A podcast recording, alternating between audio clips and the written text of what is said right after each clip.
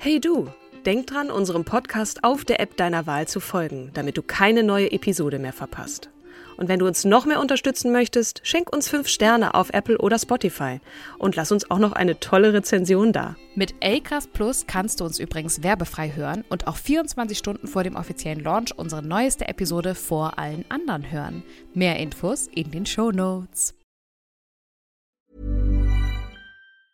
Hey, I'm Ryan Reynolds. Recently, I asked Mint Mobile's legal team if big wireless companies are allowed to raise prices due to inflation. They said yes. And then when I asked if raising prices technically violates those onerous two-year contracts, they said, "What the f*** are you talking about? You insane Hollywood ass." So to recap, we're cutting the price of Mint Unlimited from $30 a month to just $15 a month. Give it a try at mintmobile.com slash switch. $45 upfront for three months plus taxes and fees. Promo for new customers for limited time. Unlimited more than 40 gigabytes per month. Slows. Full terms at mintmobile.com.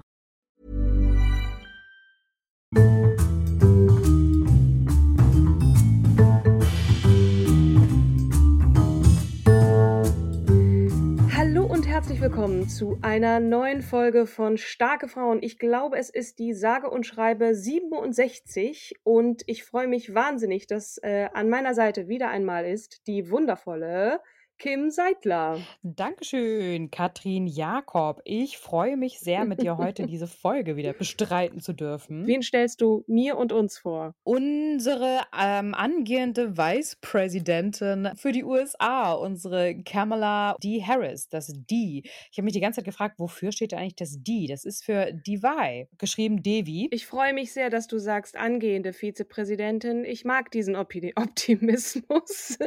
Hier neige ich wirklich zum Optimismus und ich finde diese Frau so cool. Ich, ich habe sie ähm, lieben und schätzen gelernt in ihrer Rede, in dem Z Streitgespräch mit dem äh, aktuellen Vizepräsidenten. Mike Pence. Oh ja. Ja, das, das, das war auf jeden Fall mal, Achtung, staatsmännisch, äh, staatsfrauisch. Mein absoluter ähm, Lieblingssatz war ja I'm speaking. Ja, please let me finish. Da ist mir so die Kinnlade runtergefallen, weil ich dachte, arschgeil. Da hat sie wirklich mein Herz gewonnen, weil ich dachte, ja, du setzt dich durch, du gibst ganz klare Äußerungen, klare Guidelines. Sie, sie Mhm. kommunizieren ganz klar auch Joe Biden, was ist ihr Programm. Und äh, klar kann man jetzt auch dafür, dafür, da ein bisschen gegenwettern, dass sie ähm, die Fehlentscheidungen von Donald Trump in Bezug auf Mhm. Corona ähm, so richtig schön ausschlachten und für sich nutzen. Auf der anderen Seite auch absolut legitim. Das ist, das ist Wahlkampf. Ja. Sache, genau. Wo, wo kommt sie her? Was, Sie was? ist am 20. Oktober 1964 in Oakland, Kalifornien geboren. genau, die Sternzeichen Waage ist, wenn mich nicht alles täuscht. Ja, ja. Genau. So, was ist sie? Wofür ist sie bekannt? Sie ist eine US-amerikanische Juristin und Politikerin. Sie gehört der Demokratischen Partei an. Äh, Demokratische Partei, ne, neben der Republi äh, Republikanischen Partei, eine der beiden großen Parteien in den USA. Mhm. Ursprünglich eine Partei, die für Rassentrennung eintrat, gelten die Demokraten heute im Vergleich zu den Republikanern als liberaler, weniger konservativ und mehr äh, am Progressivismus äh, orientiert. So, das mal ganz kurz als Erklärung. Mhm. Aktuell, warum stellt sie sich auf oder warum kann sie sich aufstellen als ähm, Vicepräsident? Ähm, sie vertritt seit 2017 den Bundesstaat Kalifornien im Senat der Vereinigten Staaten und ähm, von 2011 bis 2014 war sie Attorney General von Kalifornien. Kalifornien kennen wir ja noch von, äh, na, wie heißt denn der Terminator-Typ? Arnold Schwarzenegger. Ist er das nicht noch? Du, der ist nicht mehr. Von 2003 bis 2011 war er der 38. Gouverneur Kaliforniens. Wir schweifen wieder ab, um Himmels Willen. Also, Running, Running Mate von Joe Biden. Als, als Meta, auf der Meta-Ebene würde ich ganz gern auch noch einmal ganz kurz äh, das sagen, was wir eingangs, äh, bevor wir auf Aufnahme gedrückt hatten, auch gesagt haben, dass gerade in den USA brandheiß diskutiert wird, ob man Harris ähm, nun als Schwarze bezeichnen darf oder ob sie sich überhaupt selbst als Schwarze bezeichnen darf, weil ihre Eltern aus Jamaika und Indien und ja damit nicht ähm, klassisch afroamerikanisch äh, sind. Äh, somit wäre sie eigentlich für eine äh, Kandidatur als Schwarze ähm, nicht richtig. Ähm, immer, immerhin hat ja die Washington Post dann re reagiert und Ja. gesagt, so, also sorry, die Diskussion ist total bizarr. Und Das, das stimmt. Und Afro-American muss auch nicht gleich schwarz sein, äh, ist meistens so. Ne? Schwarz ist dann wieder davon losgelöst. Einigen wir uns auf Woman of Color. die Gruppierung People of Es Color. ist insofern, ja, es ist insofern interessant, als sie nun auch ne, als Running Mate, äh, als erste schwarze Frau von ne, an der Seite von Joe Biden als, als wahnsinnig guter Schachzug angesehen wurde. Und man diskutiert ja auch, und deswegen war ja besonderes Augenmerk auch auf diese Diskussion, die Fernseh, das Fernsehduell zwischen Pence und ihr, so interessant, weil man weiß, entweder äh, also ne, Biden und äh, Trump sind beide nicht mehr wirklich so taufrisch. Wenn Mhm. einer von beiden es macht und dann hops geht, um es mal etwas Mhm. salopp zu formulieren, dann muss entweder Pence oder Harris das, das Ruder übernehmen. Und Ja. ich finde es einfach mal, ich fände es einfach mal gut, weil sie eine Frau ist. Wenn es mal eine Frau als an die Spitze der USA schaffen würde, das fände ich mega geil. So, das war Absolut. Amen, das Wort zum Sonntag. Genau. So, sie ist die Tochter äh, von äh, Mhm. Shyamala Gopalan. Ähm, die lebte bis 2009. Ähm, die gehört der ethnischen Tamilin. Tamilen. Genau, Tamilen, das ist ein, ein Volk in Indien, ähm, ein sogenanntes dravidisches Volk. Ich muss ja erstmal nachgucken, was überhaupt Draviden sind. Ist eines äh, der, der äh, Völker, die aus dem Süden Indiens ähm, und auf äh, Sri Lanka lebten und leben und äh, die sogenannte dravidische Sprache sprechen. Und ja, das ist so eine der ältesten Sprachen Indiens. Da gibt's ja unglaublich viele Ethnien, Kasten und so weiter. Ähm, und äh, da sind die Tamilen ähm, eben ja eine der, die, die am längsten zurückgehen, eine, eine zwei Jahrtausende äh, zurückreichende Geschichte vorweisen können. Also ziemlich altes indisches äh, Volk so. Aber Mhm. eine Frau, die, was auch nicht wirklich typisch ist, also jetzt ihre Mutter, ähm, zu hohem Ansehen gelangte, auch äh, Brustkrebsforscherin war, also eine mit eine, eine, eine ziemlich breite, tiefe Bildung erhielt und äh, ja, da als Medizinerin sehr, sehr erfolgreich war. Ne? Also Ja, genau. Also aus Madras in Indien kam sie, ne? Genau, Kam sie dann genau. äh, rüber. Ja. Und äh, auch als Hintergrund, ihr, na, wir hatten ja auch mal ähm, uns mal über das Kastensystem unterhalten. Sie stammte da aus der höheren, muss sie aus der höheren Kaste gestammt haben, denn ihr Großvater mütterlicherseits war Beamter der indischen Bundesregierung. Ja, genau. Politisch Genau. aktiv. Mhm. Jo. Und ähm, die Familie praktiziert Elemente des baptistischen als auch des hinduistischen Glaubens. Und äh, Kamala hat eine jüngere Schwester, nämlich Maya. Und ähm, ist dann, ah, und ihr Vater, ganz, darf ich ja überhaupt nicht vergessen, Ja, ähm, um der stammt ja aus. Jamaika, ne, wie wir ja schon Mhm. erwähnt haben. Er ist ein Wirtschaftsprofessor der Stanford University. Und er So. lebt noch im, äh, im im Vergleich zu der. Mutter. Mhm, Genau. Ähm, die sind in Berkeley, äh, in San Francisco Bay aufgewachsen. Berkeley Ja, ist ja auch tolle bekannt. Stadt. Ja, Mhm. du warst da schon? Hippie, ich war da schon. Ich, ähm, ganz kurze Anekdote, ich war da, das war Mitte der 90er und ich, das war noch sehr hippie und irgendwie Ashbury Hill und äh, alle freie Liebe, so Gefühl. Für mich äh, kam da so rüber und wir standen an der Kreuzung und dann hüpfte da so ein leicht bekleideter älterer Herr über die ganze Kreuzung und schrie immer nur permanent auf Joshua, Joshua will save you. Und dann dachte ich so, geil, ich bin, ich bin in Berkeley, hier geht's ab. Ich wusste nicht, wer Joshua ist, aber ich fand den Typen ziemlich hippie-mäßig. Und ja, also, äh, ja, Alles das ist klar. Hippie Town. Hippie Ja, Town. okay. Ähm, wolltest du, du wolltest noch was zu ihrer Kindheit auch erzählen, ne? Ja, ähm, vor allem fand ich bemerkenswert, wir reden jetzt hier über die, ne, sie, sie wurde geboren 64, das ist schon sehr, sehr lange nach, äh, wobei wir immer noch in den 70er Jahren sind, ne, aber trotzdem auch von, eine von Segregation geprägte Zeit gewesen ist, als sie im Kindergarten war. Ähm, es gibt, es gibt den Terminus des Busing. Ähm, das äh, äh, Desegregation Busing. Das heißt, ist das?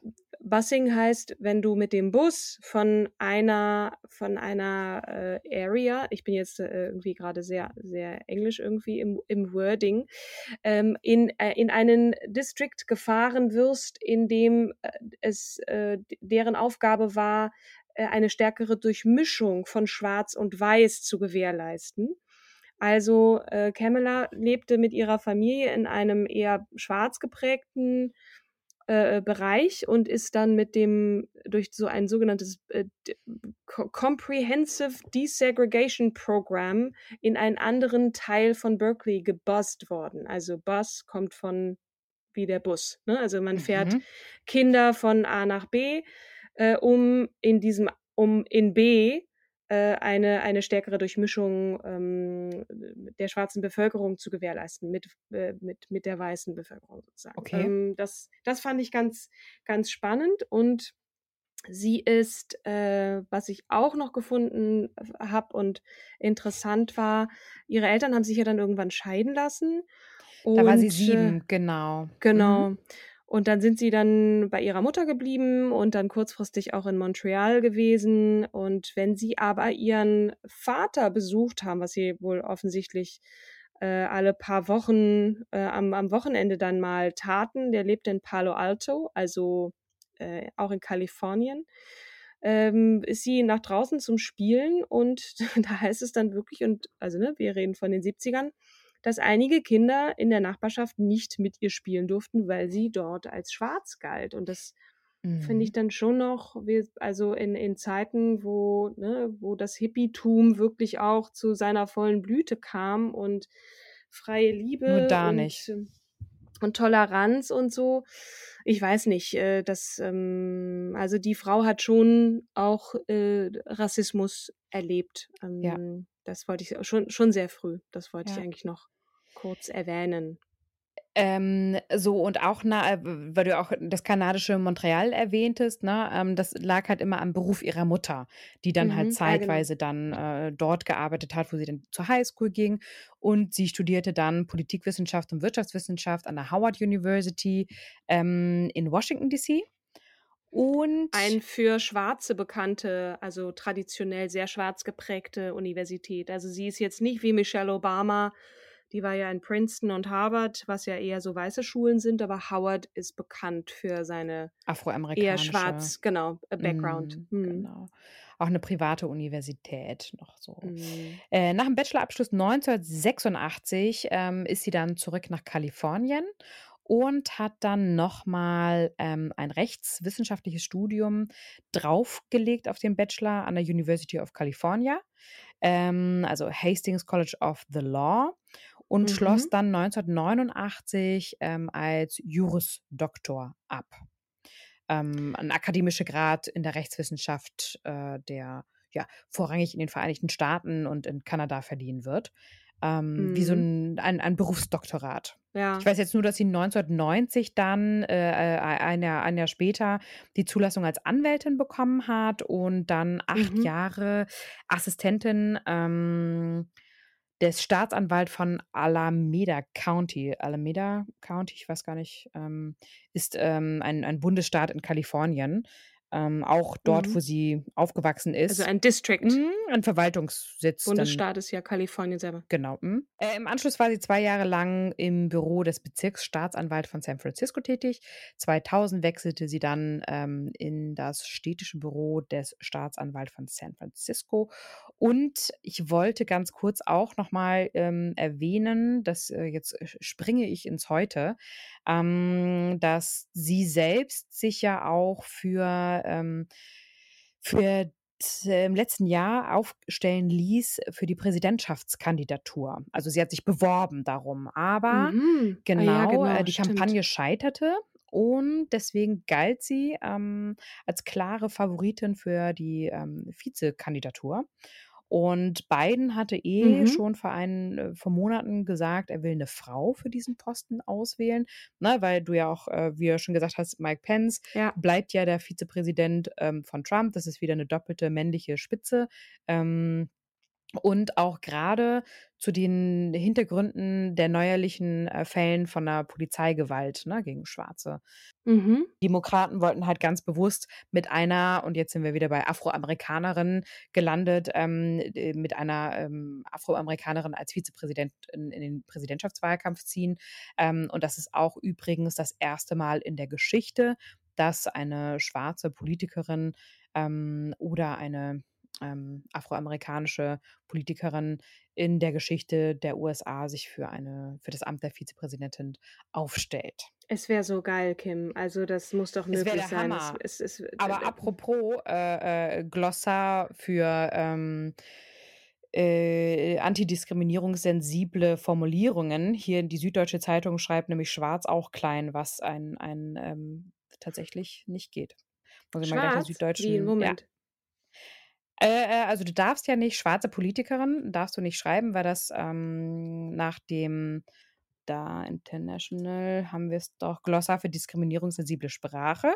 Schwarze Menschen ist eine Selbstbezeichnung und beschreibt eine von Rassismus betroffene gesellschaftliche Position. Schwarz wird groß geschrieben, um zu verdeutlichen, dass es sich um, eine konstruierte, um ein konstruiertes Zuordnungsmuster handelt und keine reelle Eigenschaft, die auf die Farbe der Haut zurückzuführen ist. So bedeutet schwarz sein, beides groß geschrieben, beide Esse, in diesem Kontext nicht einer tatsächlichen oder angenommenen ethnischen Gruppe zugeordnet zu werden, sondern ist auch mit der gemeinsamen Rassismuserfahrung verbunden, auf eine bestimmte Art und Weise wahrgenommen zu werden. Mhm. Und wieder was gelernt. Hm?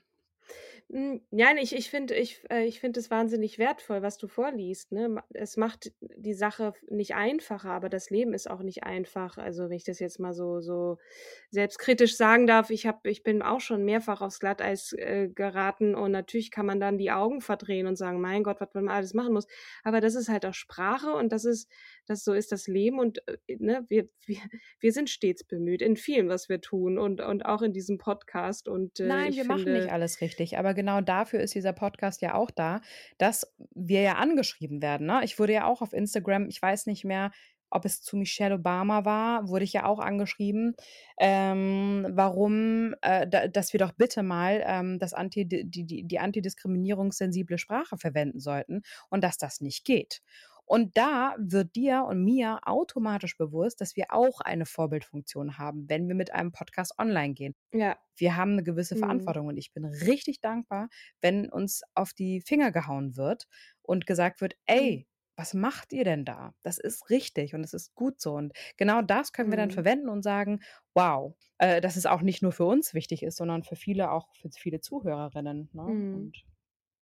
Und Deswegen ist es wichtig, dass man als Running Mate, und das äh, ist sicherlich zum einen strategisch gewählt von ihm, zum anderen ist die Frau aber nicht nur gewählt worden, weil sie schwarz ist äh, oder, ne, also ähm, Peop- äh, Woman of nein, Color und, und nein, eine nein. Frau, sondern eben auch die Diversität dieses Landes widerspiegelt, ansatzweise. Ne? Es gibt natürlich noch viel mehr Gruppen. Es wäre natürlich jetzt nochmal total spannend, wenn sie auch noch äh, äh, Homosexuelle vertreten würde als, als, ne, als Gay Woman. Ist sie nicht. Ähm, um jetzt schon mal ihr Privatleben vorwegzunehmen, sie ist in zweiter Ehe verheiratet, glaube ich, ohne Kinder, kinderlos, ähm, muss ja auch erwähnt werden, ähm, kann also nicht mit einer Familie an ihrer Seite da jetzt, äh, obwohl ihr, ihr Mann hat Kinder, ne? Na, Die sie ist, sie, Mhm. äh, ge- genau, weil sie ist, sie ist seit 2014 äh, mit dem Rechtsanwalt Douglas Emhoff verheiratet, der zwei Kinder aus einer früheren Mhm. Ehe mitgebracht hat. So und äh, vorher war sie in den 90ern ähm, mit dem Politiker Willie, Willie Brown Mhm. liiert. Genau. Ähm, Und auch schön, als kleine Anekdote, ihre Schwester Maya, äh, also um, um auch nochmal, ähm, also was ich äh, spannend finde, ist, dass sie sehr g- in der Wirkung nach außen ein sehr hohes ja, Selbstbewusstsein hat, ein positives. Selbstbewusstsein ähm, und sich auch jetzt ganz platt gesagt die Butter nicht vom Ja. Brot nehmen lässt. Ne? Also sie hat sich auch selber immer wieder aufgestellt und hat dann auch ähm, äh, sich für die Wahl des Attorney General im Jahr 2010 Mhm. aufstellen lassen, äh, nachdem der bisherige Amtsinhaber Jerry Brown auch gesagt hatte, dass er ähm, nicht mehr anstrebt, das, das Amt jetzt weiter äh, fortzuführen. Und ähm, da setzte sie sich dann bei den parteiinternen Vorwahlen erstmal gegen sechs weitere Bewerber durch und ähm, hat dann ganz knapp ich glaube, ähm, sie, doch noch, sie hat ganz knapp dann gesiegt, also 46,1 gegen 45,3 Prozent der Stimmen. Und ähm, sie trat es dann 2011 das erste Mal an und übernahm auch Aufgaben eines Justizministers und sie beriet die Regierung ähm, des Bundesstaates, der sie ja selbst angehörte, auch in Rechtsfragen. Und sie war damit auch die erste Frau in diesem Amt, als auch die erste Person mit afroamerikanischem mhm. und indischem Hintergrund, indischem Hintergrund. Und ähm, als Attorney General trat sie wie auch ähm, der Gouverneur Brown für, und das hat sie ja auch gegen Pence äh, in diesem Duell äh, gepitcht, für eine stärkere Kontrolle von Waffen und die Gleichstellung mhm. gleichgeschlechtlicher mhm. Ehen. Dafür tritt sie stark ein und sie sprach sich außerdem auch gegen die Todesstrafe aus, ähm, hm. weshalb sie in den USA als linksliberal als angesehen wird. Also die Amis haben es immer noch nicht so ganz drauf, zum Teil, was, was eigentlich Kommunismus ist. Ne? Aber gut, das auch nur am Rande habe ich heute Morgen im Radio gehört und bin schon fast wieder, ja, ja, da würde, da kam einer zu Wort, irgendeiner von den Trump- Befürwortern, den haben sie da interviewt und der sprach dann wirklich davon, dass so ja, also dass Biden und und Harris, dass das Kommunisten seien, denn ich mir so Alter, es kann doch echt nicht euer Ernst sein. Aber gut, wollen wir zurückkommen zu. Ähm, ja, ja. zu ähm, und auf jeden Fall hat sie noch eine zweite Amtszeit ähm, dann wieder gewinnen können, also von den Wahlen her. Ähm, und dann hat ja im September 2014 ähm, Eric Holder ähm, seinen Rücktritt verkündet, der Mhm. US-Justizminister. Und da wurde Mhm. Harris in den Medien auch ähm, als potenzielle Nachfolgerin ähm, gesehen. Und Präsident Barack Obama entschied sich aber damals für Loretta Lynch. Mhm. Und äh, nach ihrer Wahl in den US-Senat legte Harris ihr Amt als Attorney General dann 2017 nieder. Und Attorney General, darf ich noch mal kurz fragen, ist das Generalstaatsanwältin oder wie übersetzt man das korrekt? Ich müsste jetzt tippen, aber das hört man dann so laut. Äh, äh, also jeder, jeder der 50 Bundesstaaten der Vereinigten Staaten hat einen Attorney General. Also es ist halt auf Okay. Ah. Bundesstaatenebene, ne? Also sie war ja für Ah, Kalifornien okay. Ja, gut. zuständig, Ja. Einmal das und Kalifornien ist mit, ich weiß nicht, die wieviel größte, also auf jeden Fall Top 10 ähm, Volkswirtschaft der Welt. Alleine dieser Teil, dieser Teil der Staaten ist, ist so mächtig. Also zum einen wegen der Einwohnerzahl, ne? Also wenn man das jetzt mal vergleicht mit, mit einem Land wie Dänemark, das fünf Millionen Einwohner hat und auch dem Bruttoinlandsprodukt von Dänemark ist das äh, von Kalifornien um, um, also wie viel weiß ich nicht, da begebe ich mich jetzt auf Glatteis, aber gehört mit zu den größten Volkswirtschaften der Welt. Alleine Kalifornien. So. Das Mhm. macht natürlich dann eine gewisse Bedeutung aus. Also, also das, das ist jemand von Einfluss, ähm, das Mhm. ist schon mal klar. Jemand, sind ja viele Politiker auch Juristen. Na, sie, sie tickt, also she ticks the boxes, the democratic boxes. Das, ne, also ähm, übersetzt gesagt, also sie, Ja. sie hat die klassischen Themen ähm, der, der, der demokratischen Partei, ne? also die Mhm. natürlich eher in, in eine aufgeschlossene, Entschuldigung, Gesellschaft passen. Mhm. Ähm, die, die hat sie auch in, in dem Duell mit Pence dann gespielt. Ne? Und hat natürlich, und das finde ich wirklich, und wenn wir jetzt gleich schon die Frage beantworten, was macht sie zu einer starken Frau? Ich finde dieses, was du eben als Butter vom, nicht, nicht, sich nicht die Butter vom Brot nehmen lassen beschreibst, trifft es. Die hat eine unglaubliche, ruhige Art, ne? eine Ja. Klarheit und vielleicht ist das Ganz tolle Klarheit. Mit sehr einfachen Worten klar zu präsentieren, wofür sie steht. Also das, ich muss nicht studiert sein, um die Frau zu verstehen, ist weißt du? es dieses Juristische, was, was auch ähm, Ruth Bader Ginsburg hatte, ne? Be a Lady, also dieses irgendwie schon auch harte. Mhm.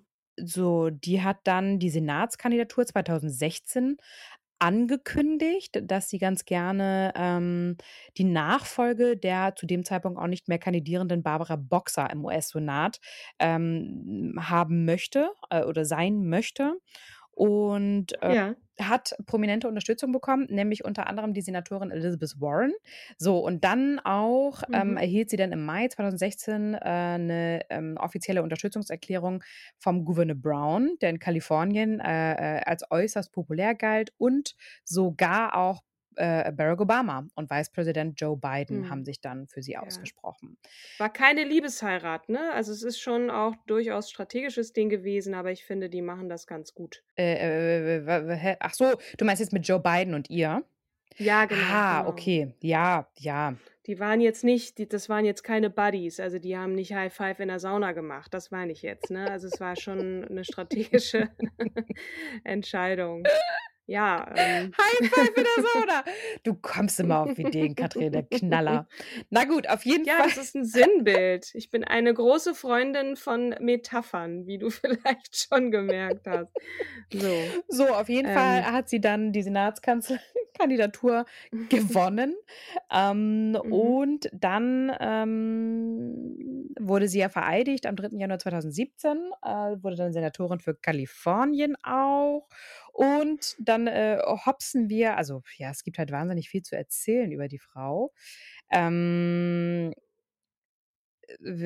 Ah, die ist einfach toll. Also ich sehe hier auch gerade wieder Fotos, sie auf der Pride Parade mit so einer Glitzer-Regenbogenjacke. Ach, ist natürlich sehr vordergründig. Guck mal, ich kann auch Regenbogen, aber es ist egal. Ich finde, das, das würde dem Land so gut tun, mal wieder eine Form von Menschlichkeit und trotzdem Klarheit, weil die ist einfach, ja, die hat eine, eine also sehr harte Hand, aber eine weiche Art auch irgendwie. Es ist, es ist ich, ich Man darf, man darf auch einfach Also, auch nicht nochmal vergessen, das, was du ja auch mit der ähm, Diskriminierung ähm, für, für die Kindheit gesagt hast, das trifft ja auch letzten Endes ähm, auf, auf, mhm. ähm, auf ihre Ämter zu. Denn auch sie war jetzt, ähm, ne, wie ich ja gesagt habe, am 3. Januar 2017 wurde sie vereidigt zur neuen Senatorin des, äh, des neuen Kongresses. Und sie hat da, sie war damit die zweite Afroamerikanerin sowie die erste Person mit indischen Wurzeln im US-Senat. Das macht was Mhm. mit dir, ne? Und das macht auch Mhm. was mit den anderen, die plötzlich sagen, äh, warte mal, alte weiße Männerpolitik und da ist jetzt, was was ist da jetzt? Ach, die hat auch noch indische Wurzeln? Was sollen wir damit denn äh, anstellen? So, dann hat sie auch, äh, war sie bei der Vereidigung eine von drei Afroamerikanern im Senat, gemeinsam mit ihrem Parteikollegen Cory Booker aus New Jersey und dem Republikaner Tim Scott aus South Carolina. Und Mhm. ähm, sie gehörte den Ausschüssen für Haushalt, also Budget, Umwelt, Environment and Public Works, Heimatschutz, Homeland Security und Geheimdienste Intelligence an. Und sie hat dann natürlich unmittelbar nach der Wahl 2017 äh, gesagt, ich bin ganz klare ähm, Opposition, also Gegnerin der Einwanderungspolitik des neu gewählten US-Präsidenten Donald Trump. Und sie hat Ja. äh, die, die von Präsident Trump ähm, erlassene Executive Order 13769, also äh, für uns bekannt unter Einreiseverbot von Personen aus bestimmten muslimisch geprägten Ländern, scharf, Ah, ja, ja, das darfst du ja auch alles Ja. nicht vergessen. Das hat sie vehement und scharf kritisiert und ähm, hat dann auch äh, gesagt, das ist unvereinbar mit amerikanischen Werten. Und sie war eine Mhm. Rednerin beim Women's March, ne, was du auch angesprochen hattest, ähm, on Washington Anfang 2017. Und sie hat natürlich auch ähm, während äh, einer Senatsanhörung Fragen bezüglich Trumps Entlassung vom, von FBI-Direktor James Corney ähm, gestellt. Und Mhm. da wurde sie dann ähm, unterbrochen und gebeten, ihre Fragen höflicher zu stellen. So, und dann, Ach. ja, ja, und daraufhin, und das ist halt so schön, ne, weil sie hat das jetzt ja bei äh, auch nochmal gesagt, I'm speaking. Und ähm, Mhm. darauf meldeten sich dann demokratische Senatskollegen und haben gesagt, nee, also ähm, bei, bei eigenen Fragen ähnlicher Qualität ähm, wurden wir jetzt nicht unterbrochen. Und Mhm. ähm, einige Demokraten warfen nämlich auch dem Ausschussvorsitzenden äh, Richard Burr Sexismus vor. Nachdem er Mhm. Harris unterbrochen hatte, während sie da, den damaligen Justizminister Jeff Sessions befragte. Und das ist halt auch etwas, also die Frau gehört da rein. Ich habe ja, ich habe äh, vorhin einen auch ganz tollen anderen Podcast, äh, den ich nur empfehlen kann, alles gesagt von Zeit, von der Zeit und Zeit Online. Und da war Alice Schwarzer zu Gast und äh, sie sagte, Äh, die Frau müssen wir auch noch vorstellen. Also die, die hat natürlich eine, eine wichtige Rolle auch für die, den, den deutschen Feminismus äh, gespielt. Sie sagte dann, sie kann manchmal den Männern das gar nicht verdenken. Die sind das nicht anders gewöhnt. Da kommen jetzt Frauen nach oben und die wollen da auch was haben von dem Kuchen und dann, dann hauen die natürlich um sich. Natürlich ist das scheiße, aber so ist das Patriarchat nun mal. Aber sie regt es manchmal eher auf, wie sich dann Frauen verhalten und nicht bereit sind, diese diese Handschuhe anzuziehen und für sich einzustehen. Das ist, fällt aber auch vielen Frauen nicht leicht. Gleichermaßen, wie man das Patriarchat nicht von heute auf morgen verändern kann, kann man die, die Rolle der Frauen oder auch das dann umzuerziehen und zu sagen, das ist anstrengend, das ist wirklich anstrengend. Dann zu sagen, nö, will ich nicht, mache ich nicht. Und da geht es gar nicht so sehr um Inhalte, sondern einfach immer nur um Kämpfen. Mhm. Das ist echt, das ist echt mhm. äh, hart. Also finde ich. Absolut. Ähm, also was, was ich noch mal ganz kurz zur, weil wir, äh, wir, wir we are running out of time, ähm, sagen wollte, ist diese Prä Ja. Präsidentschaftskandidatur 2020. Hm, sie hatte ja erst bekannt gegeben, was wir auch schon erwähnt hatten, ähm, dass sie nominieren möchte für die, für die Präsidentschaft. Ähm, und sie hat Ja. innerhalb von 24 Stunden tatsächlich insgesamt 1,50 Millionen Dollar an Kleinspenden durch Privatpersonen erhalten. Ähm, und sie hat halt auch be bewusst auf äh, Wahlkampfspenden von Interessensgruppen ähm, äh, Political Action Committees, die ähm, äh, ja verzichtet. Und es waren wirklich nur äh, Privatpersonen. Aber sie hat dann nochmal ähm, Umfragen laufen lassen und da waren die Umfragewerte an sich wohl zu niedrig, dass sie gesagt hat, okay, ähm, ich leg das, äh, leg die Bewerbung nieder. Mhm. Ähm, Genau, und dann am 11. August 2020 hat sie ja dann, ähm, wurde sie ja dann von beiden offiziell zur ähm, Vicepräsidentin, äh, Kandidatin für die Vizepräsidentschaft erklärt. Genau. Das ist dann, da sind ja einige dann auch, da, also die haben ihr dann abgeraten, das zu machen, weil meistens ist das dann irgendwie so eine Totgeburt, dann bist du dann ewig Vize und wirst es dann doch nicht, aber wie wir vielleicht noch sehen werden, ist äh, das bei Joe Biden dann anders. Mhm. Und vielleicht werden wir dann auch erleben, dass es bei ihr anders sein wird, dass es durchaus auch als Steigbügel hin zur Präsidentschaft, ins Weiße Haus äh, sein kann. Ich würde es ihr wünschen, weil sie hat es verdient. Und äh, ja.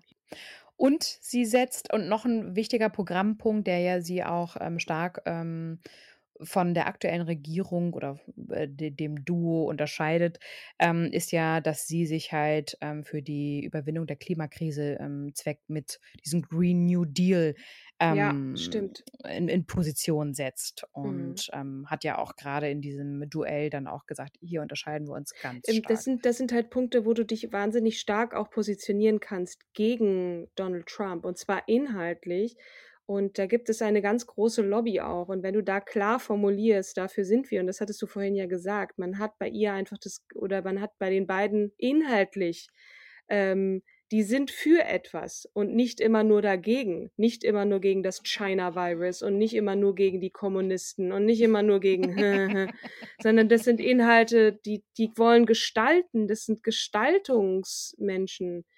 Aber ach, ich bin ja, wir sind ja eh auf der gleichen Seite. Ja, und, und, und äh, genau, sie sagt halt, ich habe ja schon früh gelernt, dass eine Entscheidung, die ich fälle, Auswirkungen auf ähm, äh, mhm. viele, viele Menschen hat. So, und ich weiß dann, wenn ich diese Entscheidung fälle, dann muss ich zu 100 Prozent von der mhm. Entscheidung mhm. überzeugt sein.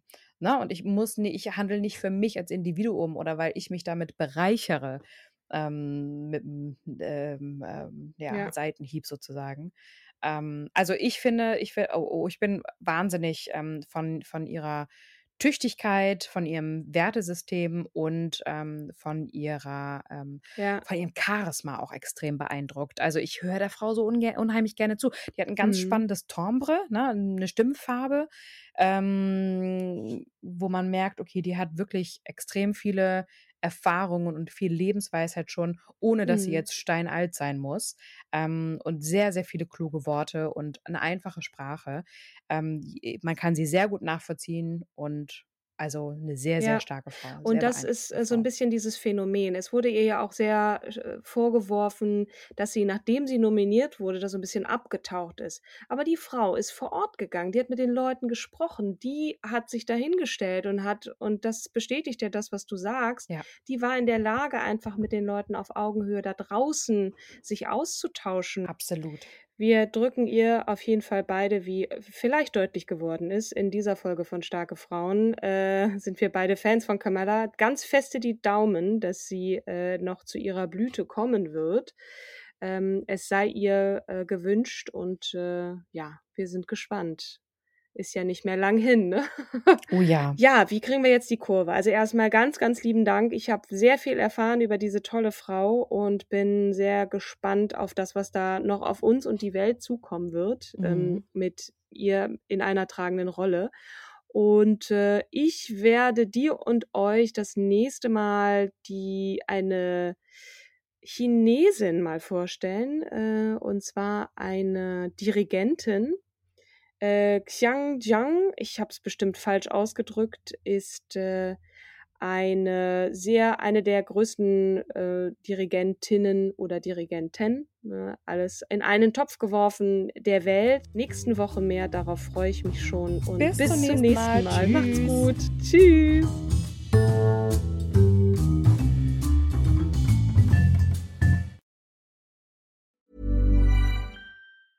Mom deserves the best, and there's no better place to shop for Mother's Day than Whole Foods Market. They're your destination for unbeatable savings, from premium gifts to show-stopping flowers and irresistible desserts. Start by saving 33% with Prime on all body care and candles. Then get a 15-stem bunch of tulips for just $9.99 each with Prime. Round out Mom's menu with festive rosé, irresistible berry chantilly cake, and more special treats. Come celebrate Mother's Day at Whole Foods Market.